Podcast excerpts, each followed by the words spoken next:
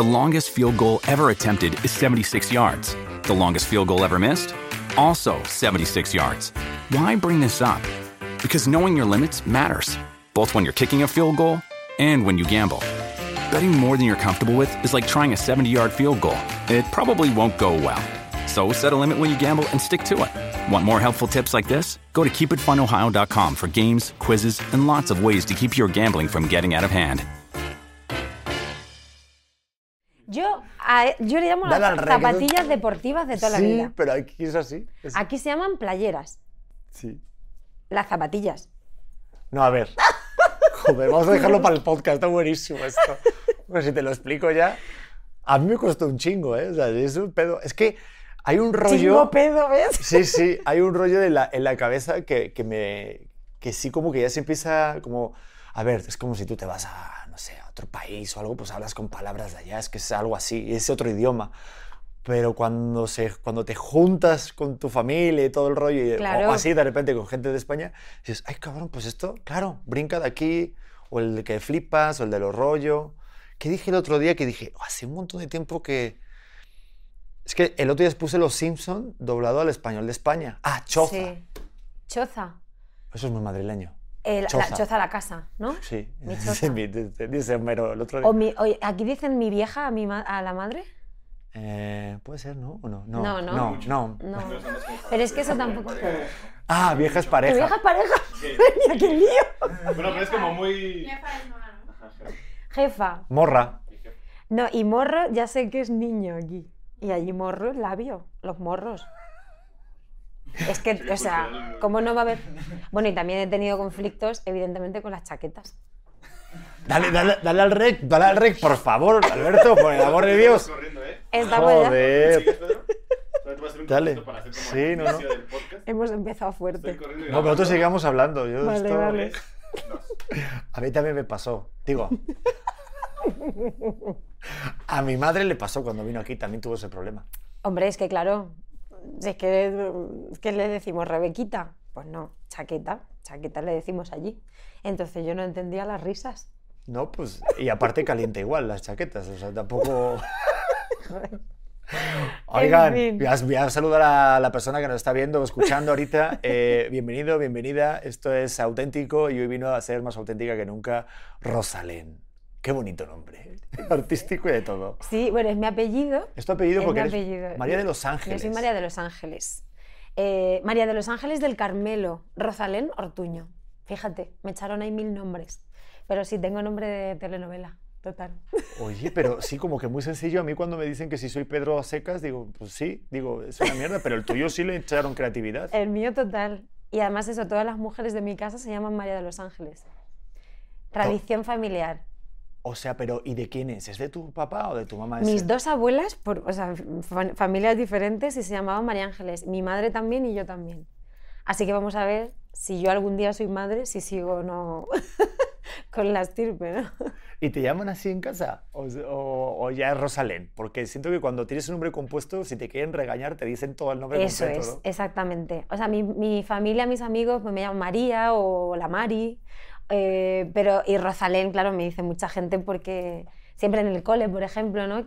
Te pillan el apellido, señorita Rosalén. Pero ante los cabreos, como bien dices, María Ángeles. Y así ya, pues, pues te pones más tiesa, así. Joder, hasta también impresiona el tono que lo das, ¿eh? María Ángeles. por favor, limpia la mesa. Es que, ¿verdad? Que con, con el acento español parece que, que nos cabreamos más, ¿no? Cuando nos ponemos serios. María Ángeles. Como que en las reuniones este, familiares parece que estamos gritando y pues es que no. Es están que- diciendo, estoy encantada de estar aquí. Hombre, por favor. ¡Qué bueno! ¡Tómate algo! Joder. Por favor. Siempre hay un joder, siempre. Tú, tú, tú, por ejemplo, eres de Albacete. Soy de Eh, Albacete. ¿Cómo podríamos definir? Digo, porque, a ver, no sé, porque estamos en México. ¿Sí conoces Claro. algún lugar aquí de México que podamos hacer como ese sinónimo, esa, esa analogía con algún lugar aquí? ¿Cómo podría ser? Bueno, pues tenemos que pensar en una ciudad mexicana que sea eh, ciudad de paso, ¿no? O sea, porque Albacete está entre. es de Castilla-La Mancha, de la tierra del Quijote, y está entre Madrid y la playa. O sea, entre el centro del país y la playa. Y, mm, y que un sitio. ¿Hay, por ejemplo, algún- alguna ciudad en México donde el humor sea muy conocido? Eh, sí, claro. Bueno, yo creo que Monterrey y tal, pero yo te iba a decir como algún lugar de paso como que ni tanto ni tampoco, pues Aguascalientes, ¿no? Aguascalientes. ¿No? Y, y mi Y que, mujer es y que ahí. sus pueblos sean muy bonitos. Sí, ah, bueno. Aguascalientes ya no. Yo no lo sé, te estás metiendo en un lío. Me estoy ¿no? metiendo yo en un lío, ¿verdad? San Miguel de Allende, entonces, me iría. Más. Vale, Un Querétaro, un Querétaro. yo creo que sería. Sería más Querétaro que Aguascalientes. Saludos a toda la gente de Aguascalientes, que es toda la familia mía política. Pero me encanta tu zona porque sí, antes este, de, de empezar a grabar, que te decía que siempre yo paraba en un lugar que se llama La Roda, que es un lugar de bocatas, de tortas. Sí, Muy ahí hay un, un dulce muy típico, eh, que bueno, que es conocido en toda España, que se llaman los miguelitos de la roda, que es un dulce así con hojaldre y con crema, que está buenísimo y que engorda muchísimo, por supuesto. Creo que también hay Miguelitos aquí, ¿eh? Sí. Bueno, yo aquí he llegado a ver los peos de monja. Ah, vale, sí que esos son como los buñuelos, ¿verdad? Aquí es diferente. Sí, o sea, sí, pero bueno, es que mi, mi, mi abuela lo hacía como una torrija, ¿sabes? Vale, Que ella decía que eran peos de monja. Y aquí son como más chiquititos, ¿no? Como, bueno, ni creo- idea, yo aquí no lo conozco. Pero yo, o sea, eso lo pensaba que era como, como buñuelos, o sea, que Sí. tienen un poco de aire dentro. Pues yo creo que Por también. eso se no, creo que así. sí estás tú más de acuerdo, ¿verdad? creo que sí tú estás más en lo correcto. Oye, ¿y llegaste hoy a México? Cuéntame un poquito porque me decías que estabas en Costa Rica. Sí, es, bueno, hemos empezado esta gira por este lado del charco que estoy súper emocionada porque es la primera vez que traigo a toda la banda. O sea, he venido muchas veces, pero siempre en acústico o yo sola con la guitarra. Y esta vez somos ocho en el escenario. ¿No sabéis qué fiestón os vamos a, mostrar? Y venimos, o sea, venimos de Costa Rica, que fue ahí el primer concierto en San José. Llegamos ayer, estábamos muertos, muertos, pero ya es tradición que al mismo llegar nos tomamos una michelada. También nos tomamos un mezcal, que había muchos amigos que, claro, que no lo habían probado y decían, ay, pero esto está muy fuerte. Digo, da igual, pero luego no te da resaca, ¿no? No te da cruda. Entonces, bueno, pues sí, ya nos fuimos a una taquería además. Y hoy ellos pues están aprovechando para ver un poquito de, de turismo y yo pues a trabajar, feliz y contenta. Es que qué, qué, qué chingón es como traer de repente tu música a otro lugar y que también la canten y que disfrutes y el rollo de meterte como en toda la, no sé, como la onda del otro país, ¿no? A mí, a mí, esas, a mí esas cosas me encantan. Es una pasada, o sea, porque yo creo que viajar te hace mejor persona, porque comprendes otras culturas, eh, comprendes otras maneras de decir las cosas, ¿no? Con las mismas palabras como estábamos diciendo. Y, es muy fuerte que separándonos tantos kilómetros, la gente con- conecte contigo, ¿no? O sea, eh, roza lo mágico, aunque eso también supongo que tiene que ver pues la música, la cultura, el arte, que, bueno, pues que te toca las emociones, ¿no? Entonces, pues sí, estoy como que no me lo creo porque esta semana estoy, estamos celebrando mil cosas y que todas esas celebraciones ocurran aquí en México no me parece una casualidad, ¿no? Me parece que tenía que ser así. ¿No? Y tienes esta canción que tengo a mis espaldas. Sí, que sale, sale ya, sale esta semana también. Esta ya salió esta semana, digo, estaremos en el futuro, o sea, ya habrá salido. Ah, eso es, exactamente. Me encanta, esto es un multiverso maravilloso. Un agujero negro. No, pero está maravilloso. Si te quieres dar algún consejo ahorita que estamos en el futuro, pues advertirte a ti misma. O sea, esto es así. Vale, que, que disfrutes siempre mucho de todo, ¿no? Vale, entonces ya ha salido esta canción. Yo creo que sí, ya- ya habrá salido. Ya ha salido. Es una canción muy, eh, bueno, muy antigua, es popular, no se sabe el, el autor, ¿no? Porque es folclore puro y duro de, de mi zona. Rodrigo Cuevas es un artista de Asturias que, que también hace folclore y es brutal. Entonces, es la primera vez que hago algo muy diferente a lo que, a lo que eh, llevo haciendo, ¿no? Yo soy cantautora, pero aquí he tirado de canciones populares, hay también algunas nuevas que he hecho, pero todo basándome en la tradición, ¿no? Entonces esta canción es un cortejo, pero a lo antiguo, ¿no? No como ahora que nos mandamos ahí un WhatsApp, eh, ¿dónde estás? Que no, no ponemos ni vocales. Eh, sino a lo antiguo, ¿no? Por ejemplo, dice, bueno, te quiero porque te quiero y en mi querer nadie manda, te quiero porque me sale de los reaños del alma, ¿no? Entonces, bueno, pues sí, eh, la verdad que me emociona porque es de las primeras melodías que yo aprendí con, con la bandurria, con el instrumento que yo tocaba desde los, toco desde los siete años.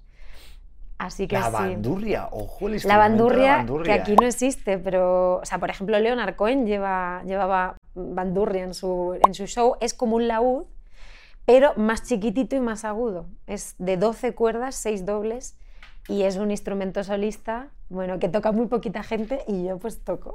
Oye, pero eso sí lo utilizan en la tuna, ¿no? Total, en la rondalla, claro. Es que la tuna, a ver cómo se puede explicar. Digo, yo diría que es una especie de mariachi, salvando las distancias, obviamente, porque el mariachi es. Sí, no, pero es así. Pero es, es como, algo así, ¿no? Es como los mariachis españoles, la tuna. Podríamos decirlo así, yo creo que lo podemos definir así. Sí, como que, fíjate que aquí es- ese rollo, yo me acuerdo en las facultades que venían los de la tuna y hasta te, te ofrecían si querías meterte en la tuna. Claro, Yo que van con túnicas y te cantan clavelitos, clavelitos, Ala. clavelitos de mi corazón. Eso. Yo quería ser el de la pandereta, porque saltaba y era el que más ligaba. Claro. Y era el que luego pedía el dinerillo. Y luego pues tiene además los lazos esos en la pandereta que mola mucho. Sí, pero no, no, no pude nunca ser de la tuna, qué lástima. Tengo ahí un ¿No? sueño frustrado.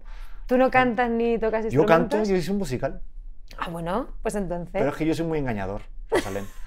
Yo vine aquí, yo tengo más cara que espalda.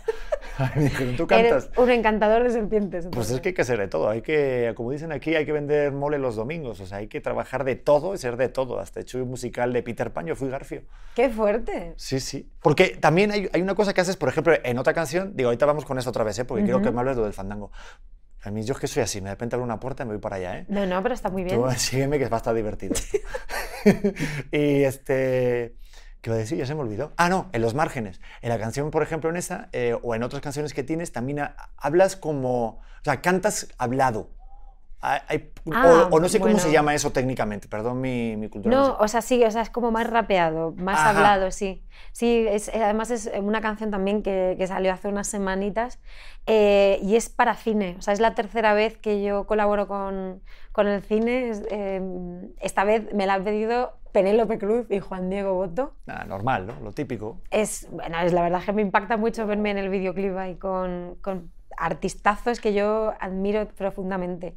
Y es una película súper dura eh, que habla de cómo afecta a la precariedad, cómo afecta la pobreza en, la- en los afectos, en- entre, la- bueno, en- entre, entre tu familia, por ejemplo. ¿no? Lo difícil que es cuidar o amar cuando te van a dejar en la calle sin casa o cuando no tienes que comer o, cómo calentarte.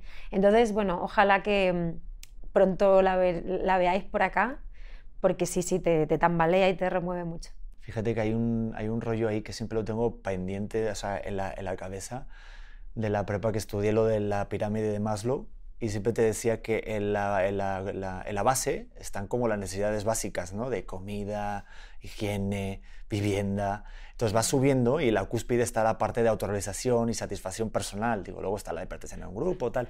Pero es curioso que tiene que ir en ese orden porque si no, no se da la, la última. O sea, o cuesta mucho más. Claro, o sea, sí, cuando todo, por eso cuando decimos problemitas del primer mundo, ¿no? Pues, eh, pues claro, porque los problemas son otros cuando tienes tus necesidades básicas cubiertas, pues tus preocupaciones cambian de nivel, es verdad. Sí, yo, yo, yo cuando de repente, yo qué sé, igual no hay wifi o te falla. Ah, o, es un dramón. Guau, sí, Te quitan el teléfono, se te apaga. ¡Ay, Dios mío de mi vida! Pues no. Otra gente tiene que buscar que echarse a la boca, ¿no? Cada día. Sí, es que eso como que siempre me gusta tenerlo pendiente, y sobre todo ahorita que fui papá, y es el rollo de decir, oye, pues tampoco estamos tan mal, ¿no? O sea, como dicen, este, el que no se consola es porque no quiere. Y que Entonces, nada sí, es tan importante. Sí, exacto. Nada es tan importante. Tú, por ejemplo, de todo este rollo que has, que has viajado y eso, si eres así, o sea, si eres una persona de, pues no te clavas, no tienes esos apegos, o de qué es de lo que digas, puta, si me quitan esto, si me vuelvo loca, o... Buf, hombre, a ver, por ejemplo, algo que, que yo creo que es duro de este trabajo es eh, lo poco que ves a tu familia. Entonces, pues mira, ahora me voy a poner un poco dramática, pero no pasa nada porque además yo sé que aquí la muerte, por ejemplo, mexicana es llena de color. Yo llevo dos años en los que he perdido a muchos seres queridos, entre ellos a mi padre, de golpe. Entonces, eh, como que no valoras nunca el tiempo que pasas con tu gente hasta que de repente no están. Entonces, pues es quizá lo que más, lo que más me cuesta, que apenas estoy viendo crecer a mis sobrinos y todo eso. Pero bueno, como también, mira, la, fortuna de las tecnologías y tal, que pues, nos hacemos videollamadas y estamos ahí como muy al loro, pero sí echo de menos, pues eso, pues cuidar más a los míos, ¿no? Pero a la vez, pues mira, pues en cada sitio vas haciendo también tu familia elegida Y, y eso es hermoso y también lo valoras y lo agradeces. Es que está bien raro el tema de, de como de hay, hay algo que te llama a ti como artista, el querer hacer cosas y el viajar y el sacrificio al mismo tiempo que dices, porque me pasa igual, ¿sabes? Del rollo de decir, ay, te estás perdiendo momentos, ¿no? Pero al mismo dices, oye, es que estoy haciendo lo que me gusta y lo que quiero hacer. Y. ¿cómo haces ese balance? No, es que o es imposible tenerlo todo. Es imposible. Entonces uno pues elige en la vida, pero cuando eliges, inevitablemente, pues tienes que renunciar a cosas y no pasa nada. Lo que pasa, bueno, pues que, que la vida, hay, hay vidas diferentes y, y yo a veces pues pienso, jo, pues a mí me ha tocado esta y hay que disfrutarla a saco y valorarla. Y luego, pues claro, cuando yo estoy con mi familia, es tiempo de calidad porque me lo gozo y lo exprimo a, muerte. Sí, porque luego estamos y estamos con los celulares o las tablets o algo cuando estás en una reunión Ay, familiar. eso es horrible, Y yo ¿eh? siempre lo digo, digo, dejen del teléfono ahí en la mesita y tan tan. Sí. Hay, hay un actor este, español que dijo una vez, esto siempre me hizo mucho ruido, eh, si pudieras eh, saber la- el número de veces que te queda por ver a tus padres, Mm, eh, este, pues creo que valoría, o sea, como que valoras, o sea, que valoras mucho más el tiempo de calidad con ellos, ¿sabes? Y ahorita que, por ejemplo, llevo nueve años yo lejos de España, eh, cuando veo a mis padres y a mi madre, eh, pues, digo, el año pasado falleció mi abuela y sí lo tengo muy presente de cuando estoy con ellos, sí Claro. realmente como saborear todo porque sí sabes que luego vamos a irnos al otro rollo, o sea, a la otra, a la otra pantalla del videojuego. Exacto. Todos. Sí, con los abuelos además pasa, ¿no? Cuando te despides de ellos que dices, ay, ojalá y que no sea la última, ¿no? Pero está esa opción, evidentemente. Yo siempre decía a mi abuela, porque siempre este, iba, iba a visitar a todos sus amigos y llegó un momento en que todos sus amigos estaban muertos. Entonces le digo, oye, ya, ya, digo, eh, cuando yo me enferme y eso, no vengas a verme, porque favor. a todos a los que visitas, pues, ¿cómo te lo explico? Es que claro, llega un momento en el que lo que te toca es despedir, ¿no? De hecho, está medio gracioso, pero sí que es cierto. No, yo, o sea, yo eh, soy de eso, en Albacete usamos mucho el humor negro. O sea, Ah, que ya. no pasa nada, no pasa nada. En Castilla-La Mancha se utiliza mucho el humor, además eso, en los tanatorios y tal, eh, cuando uno recuerda ¿no? todas las cosas que ha vivido con el ser querido que se fue, yo creo que es una manera muy bonita de, brin- de- de brindar por la vida, ¿no? El, el reírte y recordar, pues eso, con una sonrisa en, en la boca, la vida de quien ya no está. Sí, yo creo que está bien bonito el, el rollo de, de utilizarlo también como herramienta para poder Sobrevivir. Sí, aquí te lo digo, y México lo hace súper bien. Aquí me encanta la. O sea, mi, mi madre siempre viene, bueno, ha venido cinco años solo para el Día de Muertos. Ay, me encantaría vivir el Día de Muertos aquí. Algún día lo, lo lograré.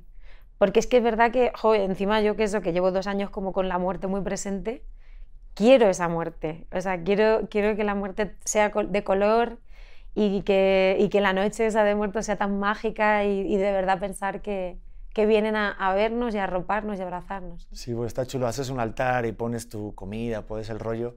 Yo este año lo pienso hacer. Está bien bonito. Por supuesto. Hay cosas de... que, que deberían compartirse con el mundo entero. Y yo creo que la muerte mexicana llegará a ser una tradición a nivel mundial. No, totalmente. Y Porque es la más de la- sana. Sí, porque al final lo que te ayuda es lo que decías tú a sobrevivir. De hecho, este, puedes poner en el altar cosas que hacía esa persona que se fue. O sea, si le gustaba fumar tabaco, fumar otras cosas, se lo pones en el altar porque dicen que luego llega por la noche, ¿cierto, no? Sí, ¿no? Ah, Sí. vale. Yo una vez, digo, sin querer, porque yo tuve que hacerlo el primer año, todavía mi abuela vivía, ¿no? Y a lo mejor también mi padre, tanto lo hice como para el reportaje, entonces los puse, los maté ya de antes, ¿sabes? Por favor. Pero porque solo había una foto que estaban todos juntos. Claro, claro. Entonces yo lo puse para mi abuelo que ya se fue al otro rollo, pero pues dije, pues están todos juntos ahí puestos. Vale, entonces este año cuando lo haga tengo que poner cosas que, que les gustaban. Perfecto. Vale, Ya, ya lo tengo claro. perfecto. Oye, pues ya este muerte ya perfecto. Ya tenía ese tema de muerte. Eh, tengo aquí muchas cosas apuntadas tuyas porque de verdad que me llamó mucho la atención pues, todo como lo polivalente que eres, o sea, haces de todo. O sea, igual estás este, grabando discos, como que también te metes también en el rollo de, digo, un poquito más como de labor social, diría, de, con temas con, no sé, que hablas de, pues, de salud mental, de, y esas cosas no se suelen hablar mucho en estos medios, ¿eh? No, no, y aparte sí, me meto en, una- en unos terrenos complicados. Pero bueno, yo es que soy, o sea, soy psicóloga, es lo que estudié. Sí, eso vi. Sí, me tiré por la rama social y luego hice musicoterapia. Lo que pasa que yo eh, cuando estudiaba la carrera ya estaba tocando en bares de cantautores y, y yo pensaba que me iba a dedicar a eso, ¿no? a la psicología o a la terapia. Y al final es verdad que todo está muy mezclado, porque a mí también, por ejemplo, me encantan los, los artistas que son comprometidos ¿no? y que se mojan con ciertos temas y opinan y, y que son activistas. Entonces, bueno, pues como hago canciones, pues al final la música es como el medio más amable para decir cosas. Y he hecho una canción que habla del suicidio, es algo muy fuerte. Sí, la vi. Aquí está. Agarrarte a la Agarrarte vida. la Lo que vida. pasa es que soy partidaria de hablar de lo que duele y además de eso, verbalizar las cosas, pues hacen que de verdad se curen, ¿no? Y no se puede prevenir de lo que no se puede hablar. Entiendo que durante tantos años no se haya hablado del suicidio porque se pensaba que, era, que hacía el efecto contagio, ¿no? sobre todo desde los medios de comunicación, pero no está comprobado que, que cuando hay campañas de prevención, pues baja el número de, suicidios. Está pasando a nivel mundial que muchos jóvenes se están quitando la vida. Entonces, claro, o sea, algo estamos haciendo mal como sociedad y como sistema para que tanta gente no encuentre su lugar, ¿no? Y eso hay que hablarlo. De hecho, hay números escalofriantes. Por ejemplo, en España, creo que es la segunda causa no natural de muerte para jóvenes de 15 a 22. O sea, 4.000 personas perdieron la vida el año pasado Es muy fuerte. y no lo dicen. Yo me acuerdo cuando fue lo de la pandemia, Rosalén, este un amigo mío que vive en Benidorm, le digo, oye, ¿cómo está el rollo allá? Porque quería verlo en Madrid. Y dice, es que no puedo salir, está la cosa fatal. Y digo, Pedro, se está tirando la gente de la ventana. O sea, y no salen las noticias. Y ahor- ahorita hay campañas con actores. Ah, Bueno, ahí en España hay una Mm. campaña de justo para, para hacer, ¿no? Eso, conciencia. Sí, o sea, en Europa hay muchos, muchos países en los que ya se lleva trabajando eso, en planes de prevención ante el suicidio.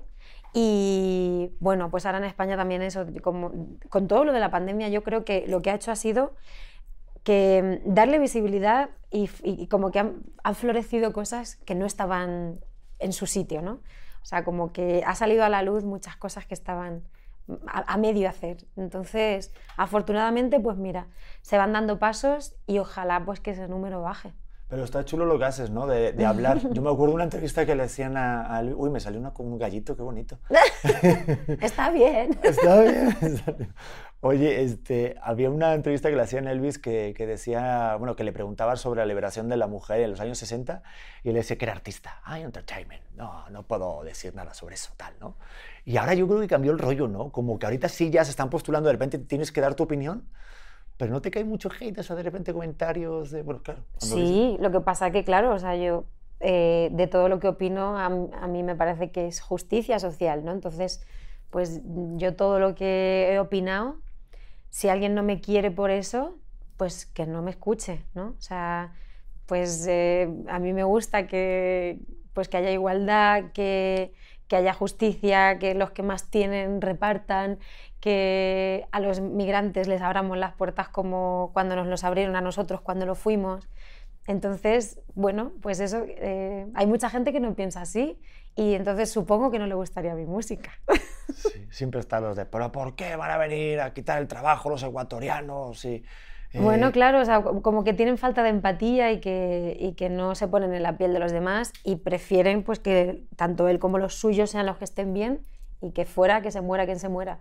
Yo no opino de esa manera. No, yo tampoco, pero está Entonces- chido que la gente viaje para eso, ¿sabes? Porque mucho, este, como que la gente cuando está en un país, en su país, pues opina así, pero cuando te toca hacer a ti el extranjero, uh, ahí se cambia la cosa, ¿eh? Claro, es Ahí. que yo, o sea, nosotros además eh, hay una canción en esta gira además que, que estamos, que vamos, que estamos terminando aquí, eh, que se llama La Línea, que yo, claro, la hice cuando, bueno, pues muchas de las cosas que he visto de crisis migratoria ha sido en Latinoamérica.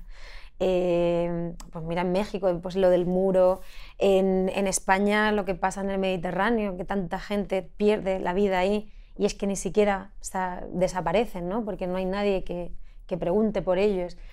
Eh, somos una tierra que además siempre ha sido conquistada. mm, eh, Mi, madre fue a Francia a trabajar cuando no había para comer. Entonces, claro, o sea, como que, ¿quién- o sea, ¿qué, qué pueblo no ha sido migrante alguna vez? Y la vida da muchas vueltas. Entonces, o sea, ya hasta por egoísmo, ¿no? Tú nunca sabes qué va, qué va a pasar contigo. Y seguro que si tú estás en una situación de, de sufrimiento vas a querer que te echen la mano y no que te dejen caer en el precipicio. Y fíjate que lo del muro que decías, había este, gente que decía, de, a ver, tampoco se preocupen tanto de poner el muro. Pero mejor pre- este, pregunten quién lo va a hacer. Porque si lo van a hacer los mexicanos o, o si esto pasa en España, vamos a dejarlo para mañana, ¿no? O sea, empezar a construir el muro para mañana, para mañana, para mañana nunca se construye. O sea, ese es el Mejor rollo. así, mejor así. No, sí, es que yo, la verdad que a mí este rollo de cuando de repente vives en otro país y traes como tu arte, cuando eso, a ti como que te hace crecer como persona. A mí cuando me decían, oye, hay un grupo de españoles en tal, bueno, pues que ahí estén. Eh, digo, no tengo mal rollo ni nada, pero digo, cuando, cuando, cuando vas a otro lugar, pues hacer lo que, lo que vienes a hacer, ¿no? O sea, es el dicho este de aquí. Y a mí me gusta el meterme con toda la cultura. Claro, no, no, si no, si no te empapas no, no comprendes. Tú, por ejemplo, cuando vienes así con, con tu música, eh, ¿tú cómo lo ves? ¿Tú cómo lo notas así que, como la aceptación? Porque siento que México, por ejemplo, es un país de los que dicen, wow, ¿no? Este, sí, como que se vuelven locos con el arte de, de España, ya sea el flamenco, ya sea como el de Petu Fandango, como tú decías.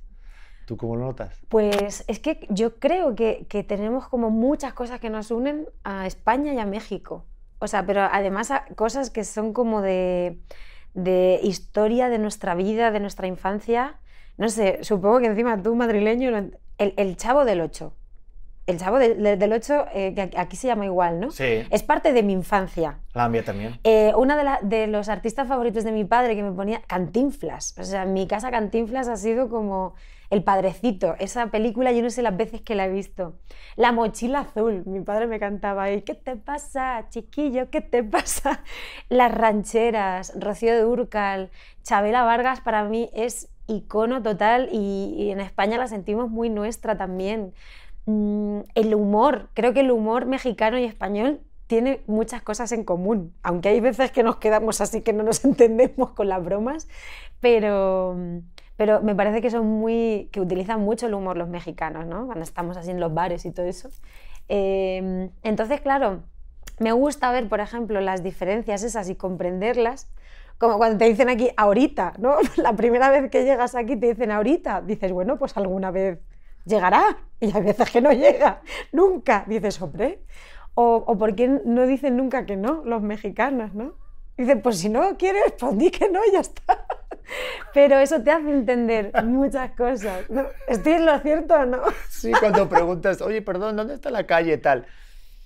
Pues fíjese, yo creo que mm, no tienen ni idea, ¿verdad? No, no, eh, Es que es buenísimo. Sí. Pero eso, claro, hasta que no estás aquí no lo entiendes. pero son temas culturales, ¿sabes? Como que de repente como que quieres ser muy amable y te lo digo, yo estoy casado con una mexicana, y, o sea, ¿qué te puedo decir?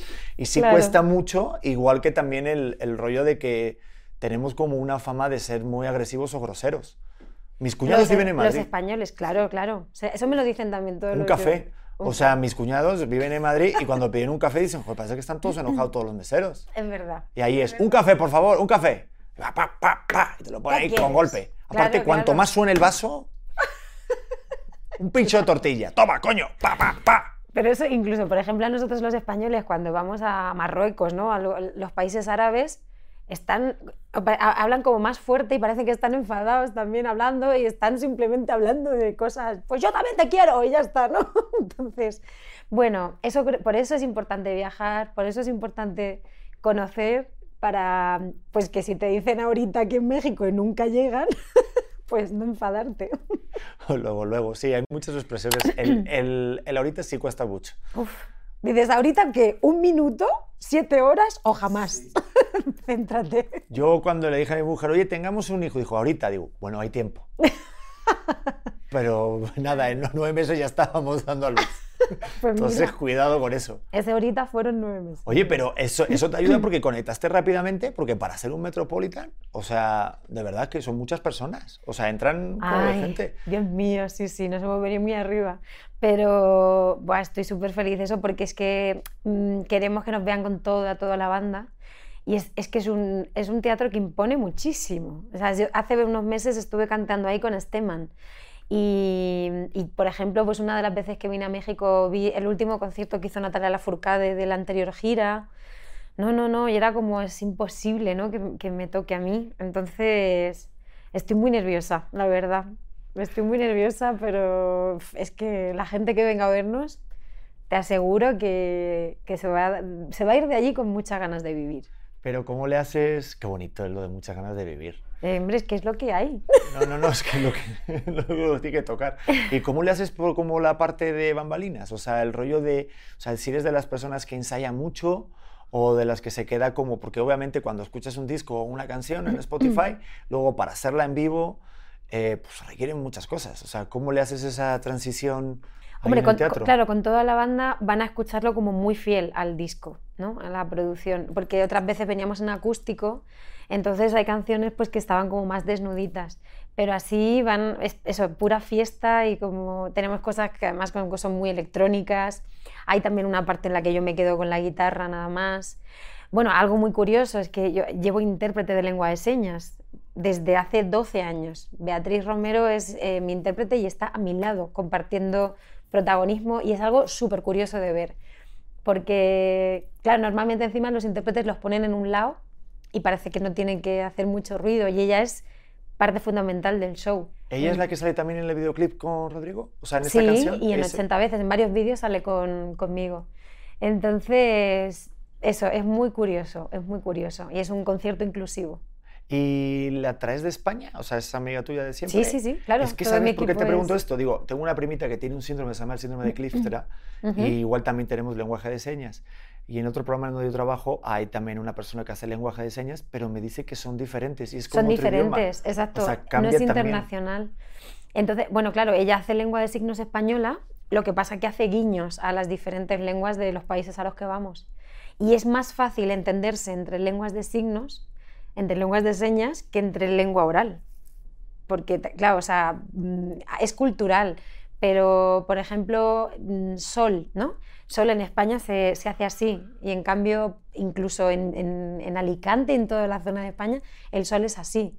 O sea, cambia de un sitio a otro hasta en el propio país. Pero es más fácil entenderse.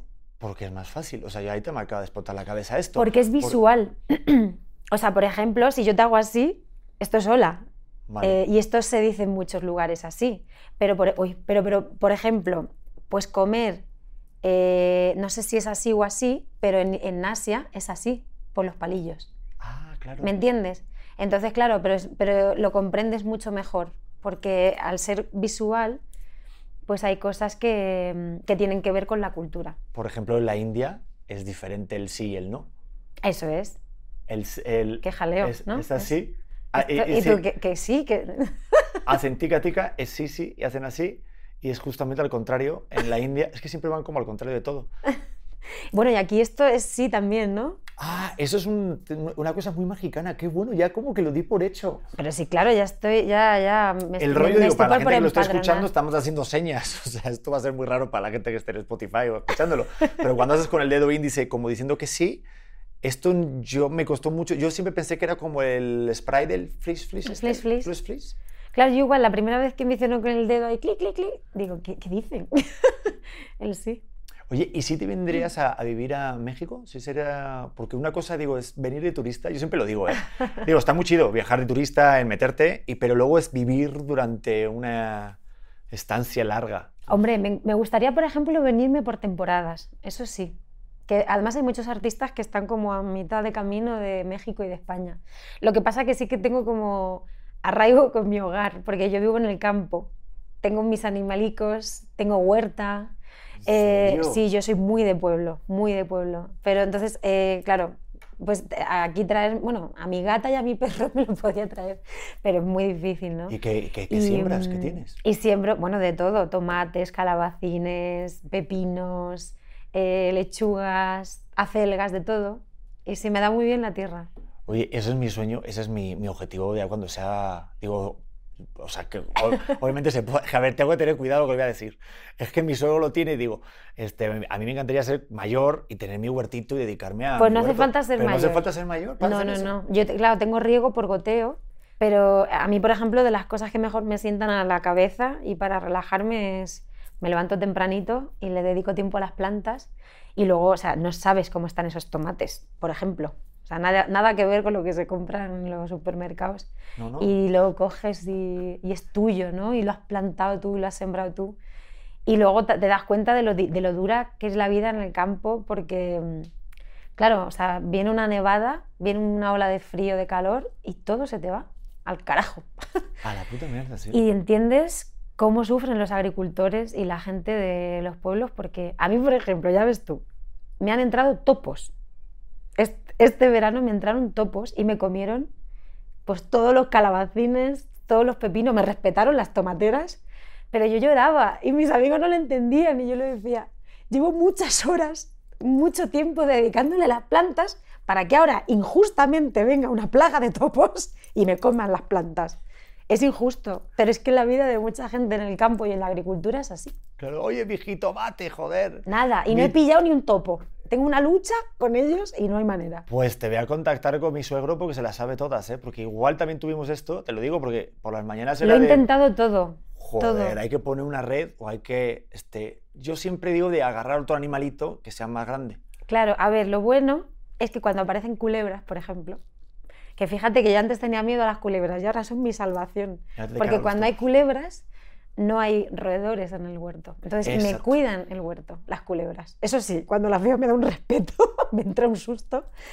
Pero sí, la- claro, es que por eso todo tiene sentido. En el campo todo- todos los animales son necesarios, sin Yo- plagas, claro. Exactamente. Yo lo que hago es tener gatos para que se coman los ratones. Claro, pero los topos van debajo de la tierra y mi gata no lo ve. Por eso tienes que agarrar algo que Por sea más fuerte que el topo. Tiene que haber una culebra. ¿Qué podría ser? ¿Culebra? ¿Es Sí, el sí. siguiente de La de la culebra se, alimenticia? se come los topos, sí. Ya lo tienes súper comprobado. Totalmente. Yo fíjate que cuando mi suegro aparece por la mañana y dice, mira qué jitomate, qué pepino, y yo, menudo pepino que tiene mi suegro. Qué rico que está los No, pero maravilloso. Y aparte no le puedo decir lo contrario porque duermo en el sofá, ya te lo digo. Pero, pero aparte eh, viene orgulloso y trae... Joder, es que esto lo escuché, lo ve mi, Fe- lo ve mi suegro de verdad. Felipe, te quiero un montón y lo sabes. Y él pone todo... y- Felipe, eres de mi equipo, de Sí, la sí, huerta. Totalmente. Claro que sí. ¿no? Y le regalamos por su cumpleaños toda la huerta. Pone Felipe y amigos. Y él viene con su sombrero y pone sus, este, su camote, su jitomate, su zanahoria y tal. Y dice, mira qué bonito. Pero hay algunos como que están un medio atrofiadillos. Entonces, este, hay que... No, pero es un arte porque luego saben muy ricos. Pero sí es Claro. verdad que el rollo de decir, oye, mira, yo lo fabriqué, yo lo hice, toma. Mi pepino por la mañana. Yo mira eso, además, si miras mis redes sociales, pongo hasta cómo voy con la huerta. Y la gente me pregunta por la huerta. Pero es que, vamos, o sea, cuando viene la gente a casa y les saco los tomates de mi huerta, tss, cuidado, o sea, ahí se quieren quedar todos a vivir. Es que- Hago cosas de señora mayor, ¿os dais cuenta?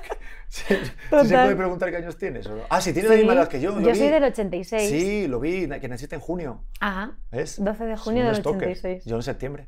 O sea, que somos, somos millennials de esos, pero ya nos estamos viniendo abajo. Somos la, Estamos, generación, estamos entrando ya en la, en la tercera edad casi, ¿no? somos la generación jodida. A mí me pasa que cuando, no sé, hablas de cualquier cosa y dices, claro, ¿no te acuerdas? Ya sea de Chavo del 8 o cualquier serie de, claro, Padres Sí, sí. Forzosos, Full House. Y me dice mi mujer, ¿qué? ¿Qué serie es esa? Sí, sí. Yo, Digo, me, ¿no yo me- me siento mayor ya en algunas cosas. A mí algunas cosas, digo, no sé si a ti te pasa que a lo mejor es de tonterías. De, a, ti- a ti te agarró esa época de la que tú quedabas con alguien y si no lo veías en esa esquina, no, no te encontrabas con ese alguien. Claro, yo he vivido sin teléfono toda mi infancia y la adolescencia. Eso es muy fuerte. Quedas en un sitio y no llegas o llegas tarde. Había que llegar puntual porque si no, se piraban y no había manera de comunicarse. O cuando venían a casa a, a picarte. ¿Está, Mar- está la Mari? Venga, Eso aquí puede ser otra cosa, ¿eh? Picarte, que es Sí, ¿no? aquí. Bueno, También, madre mía, picar. señor. Depende de, Todo el rato estoy con lo mismo, ¿eh? de- depende de cuántos mezcales llevas, te pueden picar donde tú quieras. Bueno, pues eso, he venido a que me piquen, señores. Aquí En fin. No, no, pero aquí no se dice telefonillo, es verdad. Es que me encanta porque contigo es Telefonillo, como- ¿cómo se dice aquí? este, interfón. ¿verdad? Interfón. Yo soy, yo, yo soy un Google Translate ahorita. Total. Me encanta porque estoy pensando en, en dos idiomas todo el rato. Interfón, qué raro. Interfón claro. es el telefonillo. Ya, claro, antes llamabas al telefonillo y llamabas al fijo. O al timbre, ¿no? ¿Timbre aquí también se dice o no? Aquí también se dice timbre. Ah, vale. Bien. Dice, este, hay un, tengo un amigo que dicen que si ya llega el timbre, pues ya está. Que si ya llega el timbre, ¿cómo? ¿Sabes esa? Es como la de en España es- somos más, más groseros ahí. Ah, vale. Bueno, un amigo dice esto, yo que tengo amistades muy chuscas. Es la de que si pesa más que un pollo me la follo. Ay, Dios mío de mi vida, claro. eso. Vale. Es lo mismo que lo del timbre. Perdóname, Rosalén, estamos aquí haciendo... Es que hace falta barrio. Está, está la cosa calentita. No, no, no, es que yo, yo, soy de, yo soy de barrio. O sea, yo soy de San Blas de Madrid. De ¿Sí barrio. lo conoces o no? ¿San Blas te ¿San? Blas por dónde para? No sé. ¿Por donde las musas? ¿Por dónde para? Yo, yo, claro. ¿Línea yo- 7 del metro?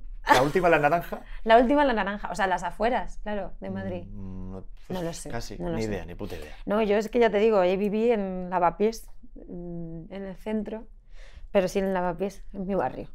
Vale, vamos. Ahorita, es que, claro, es que son cosas muy, muy culturales. Este Lavapiés también es un, es un barrio como aquí podía ser eh, pues muy céntrico, yo diría más como un Tepito. Tepito, vale. Aquí Tepito sería como un rollo de eso. Que aquí en Tepito hay un lugar que te lo recomiendo muchísimo que se llama el Tenampa. Hombre, claro. El Tenampa, o sea, la mítica donde, donde cantaba Chabela y Juan y Gabriel. Y Y, donde fue Sabina. Eso es. Que por cierto, tú, tú cantaste con Sabina. Sí, yo he cantado varias veces con Sabina eh, en el Luna Park de Argentina y bueno, me, o sea, me, me cuida bastante, me cuida bastante. Y Serrat y Víctor Manuel, eh, Miguel he cantado Bosé, con yo he visto, todos, ¿no? Has Alejandro Sanz, Sí. Mm, eh, o sea, todo, he cantado con todos mis maestros, ¿no? me faltan muy pocos. Pero ¿cómo, ¿cómo surge eso, Rosalén? Porque debe ser impresionante. Yo he visto todas las actuaciones, digo, a mí Sabina lo tengo en un top muy cañón. Cuando No, vi ese Luna total. Park, dije, Mm. ¿what? Sí, lo, tele- lo teloneé dos días en el Luna Park y salí a cantar con él, además, la que cantaba Chabela. El, el- ay, la de las noches de boda. Ah, ok, sí. ¿Y cómo es él en corto? O sea, si hay algo que digas, joder, Pedro, no manches, yo no Uy, pensé es que iba a ser así. Es tal y como, como es- imagináis. Es, o sea, es tal y como se ve. Es transparente total. Como no le caigas bien, te lo dice. es como, bueno, mira, le encanta el tequila, pero muchísimo, muchísimo. Evidentemente él bebe bastante. Eh, y eso, y el tequila es que es como uno tras otro, el cabrón. Sí, como que me lo imagino yo un rollo así como que ya está, en- ya está de vuelta de todo. Ya Sabina puede decir lo que le dé la gana. Sí, no, él ha vivido, claro, demasiadas cosas y, y es- a mí me impacta mucho cada vez que lo tengo al lado. No puedo evitarlo. Y es que, o sea, las letras de Joaquín Sabina, es que son eso, son de calle y a la vez son las más poéticas, ¿no? Entonces tiene ese punto canalla eh, que a todos nos enamora porque nos hace desear vivir cosas que no hemos vivido, ¿no? ¿Y no te pasa que tú, no sé, como son de repente canciones, digo, ya no solamente el caso de, de- de Sabina, sino de Serrat, Miguel Bosé, Alejandro Sanz, ¿no te pasa en plan rollo que te dice a ti misma, Rosalén, no te olvides de esa letra, no, no metas la Ay, pata no, en esa lo paso palabra? fatal. O sea, ¿cómo está ese rollo? Porque tienes que cantar las canciones de ellos, ¿no? Claro, ¿no? Y aparte es que me pongo, o sea, no puedo evitar, me cuesta controlar la fan que llevo dentro. Porque no dejo de pensar, ostras, es que es, es que es puto Joaquín Sabina, es que es Serrat, es que, es que es, es que son ellos mis maestros. Entonces, mira, con Serrat hace poquito me sacó, encima está haciendo la última gira, Sí. Joan Manuel Serrat, y me llevó a cantar a la Plaza de Toros de Valencia, hace meses. Y estaba tan nerviosa que en la prueba de sonido me, sal- me estaba saliendo fatal. Canté una que se llama eh, Es caprichoso el azar, una canción preciosa que grabó con Noah, pero es como muy lenta. Entonces yo eh, como que iba acelerada, ¿sabes? Y ya llega un mo- momento que me dice él, mira Rosalén, vamos a hacer una cosa. Vas a entrarte al camerino, te la vas a estudiar bien y ya vuelves y la cantamos, ¿no? Entonces fue como, ay, joder, joder, que tengo que hacerlo bien. Eh, porque él es muy cañero, o sea, él es muy duro también. Luego me salió súper bien. Pero claro, me- de los nervios y tal, era como, por favor, no la puedo cagar, no la puedo cagar. Y vamos, vamos, salió de escándalo. Oye, pero que miras el acento catalán. El acento catalán, ¿te no das manches, me cuenta? quedé loco. Bueno, mi familia emigró para allá, para Cataluña, y escucho catalán desde niña. No, y te sale perfecto y aparte como que me imaginé si realmente a Serrat regañándote que, vamos, me tuvo que temblar las orejas a mí, ya me estaba, o sea... Claro, pero, es que, pero él también tiene un sentido de- del humor así muy, muy bruto, me encanta. No, Yo lo- me quedé con ganas de verlos fuerte. los dos. Yo me quedé con ganas de verlos a los dos, creo que se enfermó Sabina o algo, y ahorita va a hacer otra nueva gira que lo está produciendo Leiva, Sí, y Sí, sí. van a venir otra vez para acá, esperemos que sí, que siga bien. sí, ojalá, salud. ojalá, por favor. Bueno, es que lo que pasó, yo estaba ahí, en tercera fila. Se cayó del escenario Joaquín Sabina en el WeThink y yo pensábamos que se había matado, o sea, literal. Entonces, no, no, fue un susto de, de- de locos este concierto.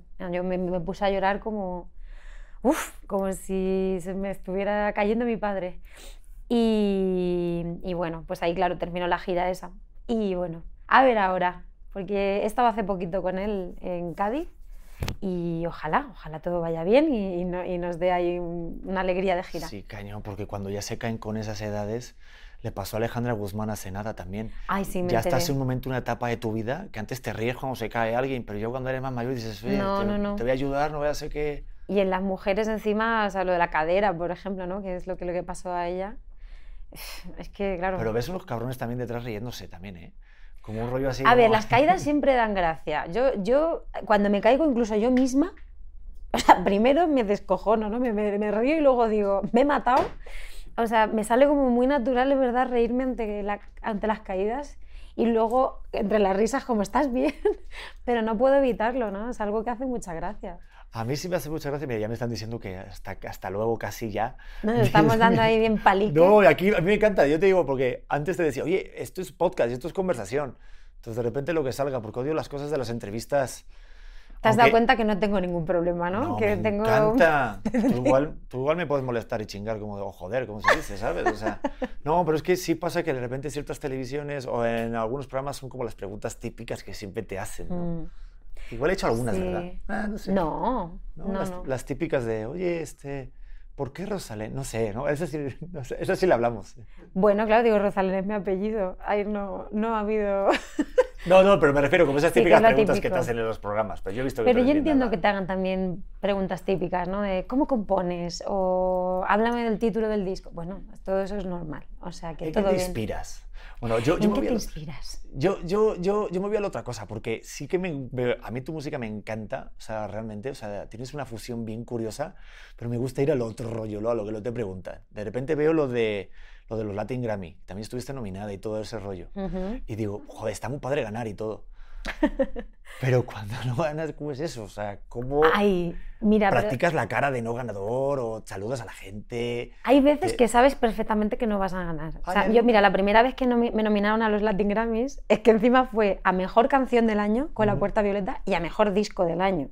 Y a mí no me, conoce, no me conocía nadie en, Latinoamérica, ¿no? Entonces, claro, sabía que no me lo iba a llevar, pero es que estaba nominada. Entonces, eso ya, yo ya estaba allí en Las Vegas disfrutando de todo, pero los nombres que salían con los que yo competía, imagínate, Luis Miguel, Natalia Lafourcade, no sé qué, digo, no me lo llevo ni de coña. Eh, pero el, el premio es la nominación, porque ya es lo que te hace vivir ese momento. Ahora igual, la última vez nominada fue a Mejor Álbum de Canción de Autor, que encima se lo llevó Mon Laferte, que somos amigas, que, que en mi disco cantamos juntas, y ella hasta cuando se llevó el Grammy me nombró, que eso tampoco lo hace mucha gente, ¿no? Y, fue como, me lo llevo yo, pero esto también es tuyo, y es brutal. Entonces, los premios son súper subjetivos. Hay, hay artistas enormes que jamás han llevado premios. Y el premio es que dos personas ya decidan escucharte. Así que yo solo puedo dar gracias porque hay demasiados premios que tengo ya. Sí, no, yo viendo todo el rollo de todo lo que tienes, digo, joder, Mm. ¿dónde lo guardas? Porque también tienes un Goya. Tengo un Goya que además Tienes es, el premio, ¿cómo se llama este? Que este me encantó de nombre, el Premio Nacional de las, de las Músicas eso Actuales. es súper importante del Ministerio de Cultura de España y soy la más joven. Entonces, ¿qué, qué puedo pedir yo más? ¿no? No, y lo mejor, espérate, que te quiero preguntar, porque soy bien chismosillo, A ver, te dan 30.000 euros de premio. es muy fuerte porque nunca te dan dinero con los premios y en este de repente sí. ¿Qué haces con ese Y no lo sabes. Dices, ¿cómo que hay dinero aquí? Sí, porque es dinero del gobierno, claro, de cultura. Y, y no, no, yo me, de hecho me enteré al tiempo que había dinero, digo, pero bueno.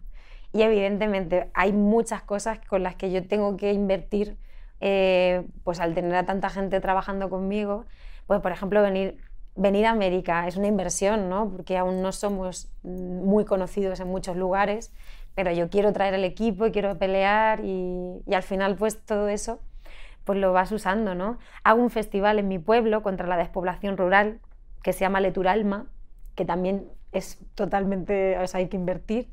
Entonces, bueno, pues ahí, es- esa es como la parte de empresaria, ¿no? Pero una tiene que luchar mucho para que, para que le escuchen. Digo, ¿y dónde los guardas? Digo, no, que no te voy a preguntar lo del dinero, porque ya te lo preguntará Brocano en... Ya me lo preguntó. ya te lo preguntó ese cabrón, ya lo, ya lo vi, Sí. porque fuiste dos veces, pero este, ¿dónde guardan los premios? ¿En casa? O sea, ¿o quién los tiene?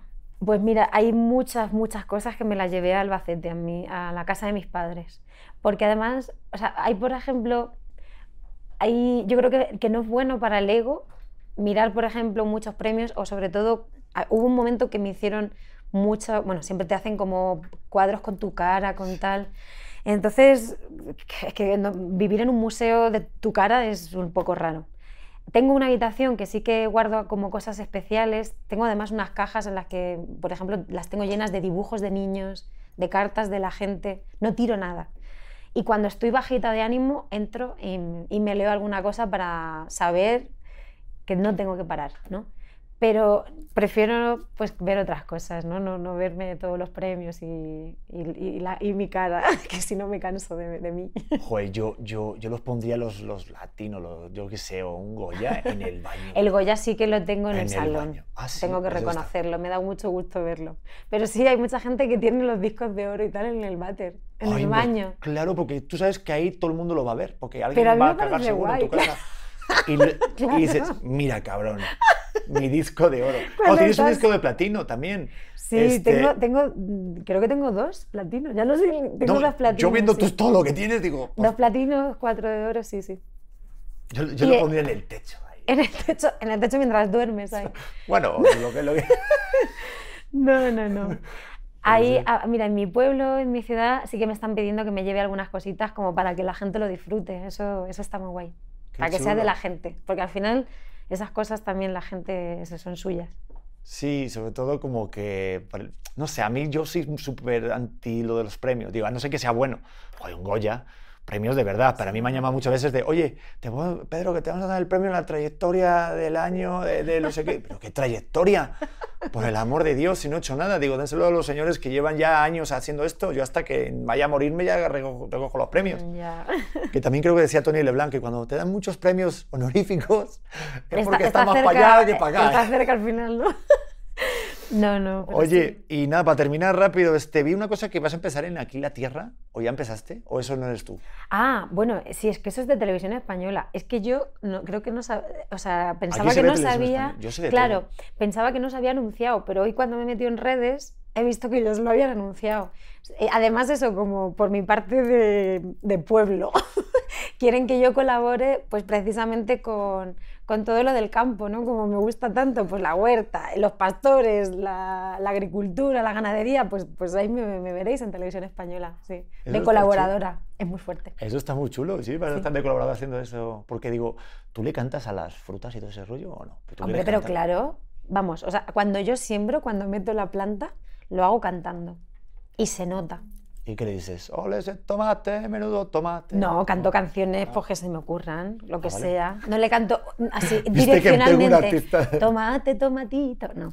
No canto lo que sea, lo que se me ocurra, pero con alegría. Eso es una... Claro, y bien cantado, ¿no? Como, ¡Ay, la lechuga que salió! Mira, todo en la vida, y más cuando es algo natural, si lo cuidas, se nota y tiene su, y tiene su recompensa. Hasta cuando una está como más triste o lo que sea, no sé, mis plantas también se, se mueren un poquito.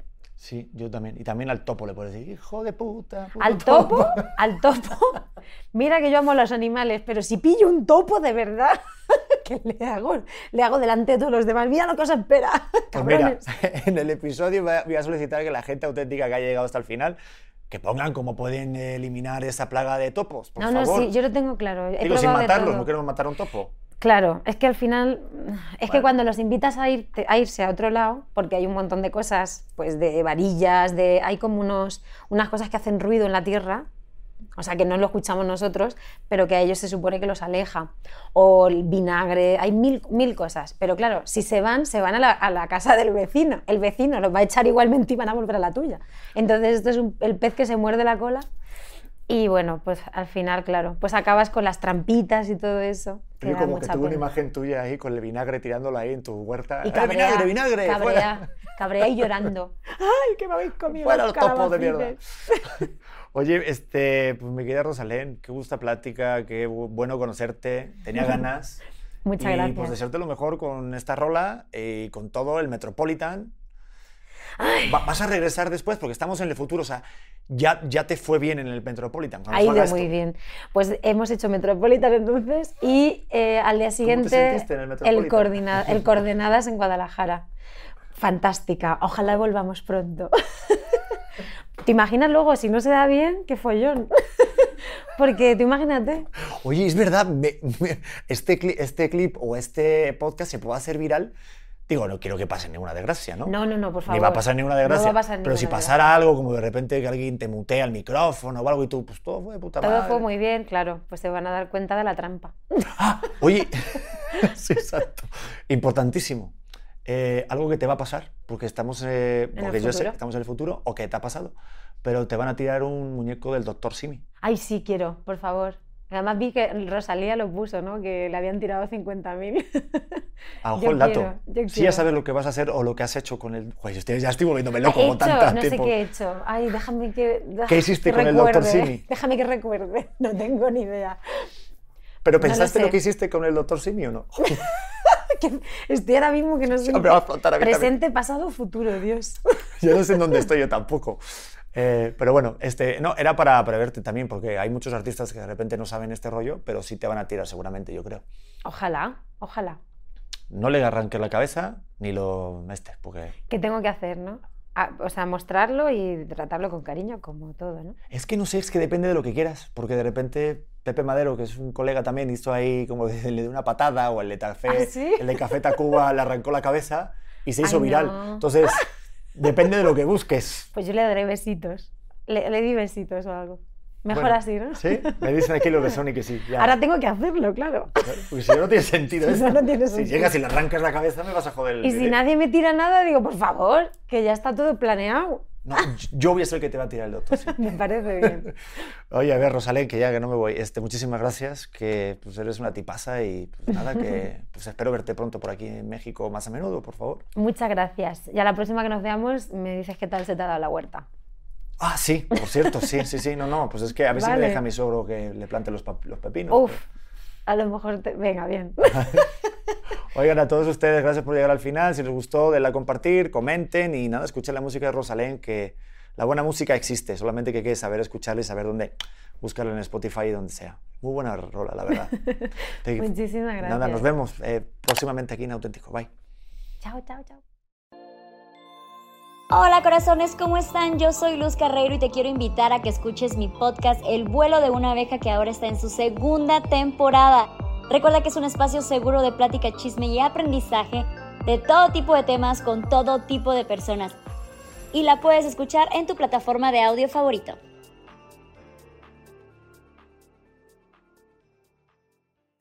¿Estás listo para convertir tus mejores ideas en un negocio en línea exitoso? Te presentamos Shopify.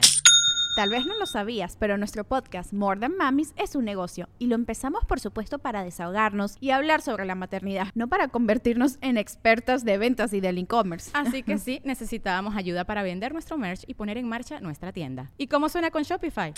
Llegó otra venta. Shopify es la plataforma de comercio que está revolucionando millones de negocios en todo el mundo. Ya seas un emprendedor desde tu casa o desde donde sea, Shopify es la única herramienta que necesitas para iniciar, administrar y hacer crecer tu negocio sin dificultades. Con Shopify puedo gestionar pedidos, envíos y pagos desde cualquier lugar, brindándote toda la información y estadísticas de tus ventas al detalle. Regístrate para un periodo de prueba con tan solo un dólar al mes en shopify.com barra sonoro, todo en minúsculas. Ve a shopify.com barra sonoro para llevar tu negocio al siguiente nivel. Shopify.com barra sonoro. Hey guys, it is Ryan. I'm not sure if you know this about me, but I'm a bit of a fun fanatic when I can. I like to work, but I like fun too. It's a thing. And now the truth is out there. I can tell you about my favorite place to have fun. Chumba Casino. They have hundreds of social casino style games to choose from with new games released each week. You can play for free anytime, anywhere. And each day brings a new chance to collect daily bonuses. So join me in the fun. Sign up now at chumbacasino.com. No purchase necessary. Group. Void prohibited by law. See terms and conditions. 18 plus.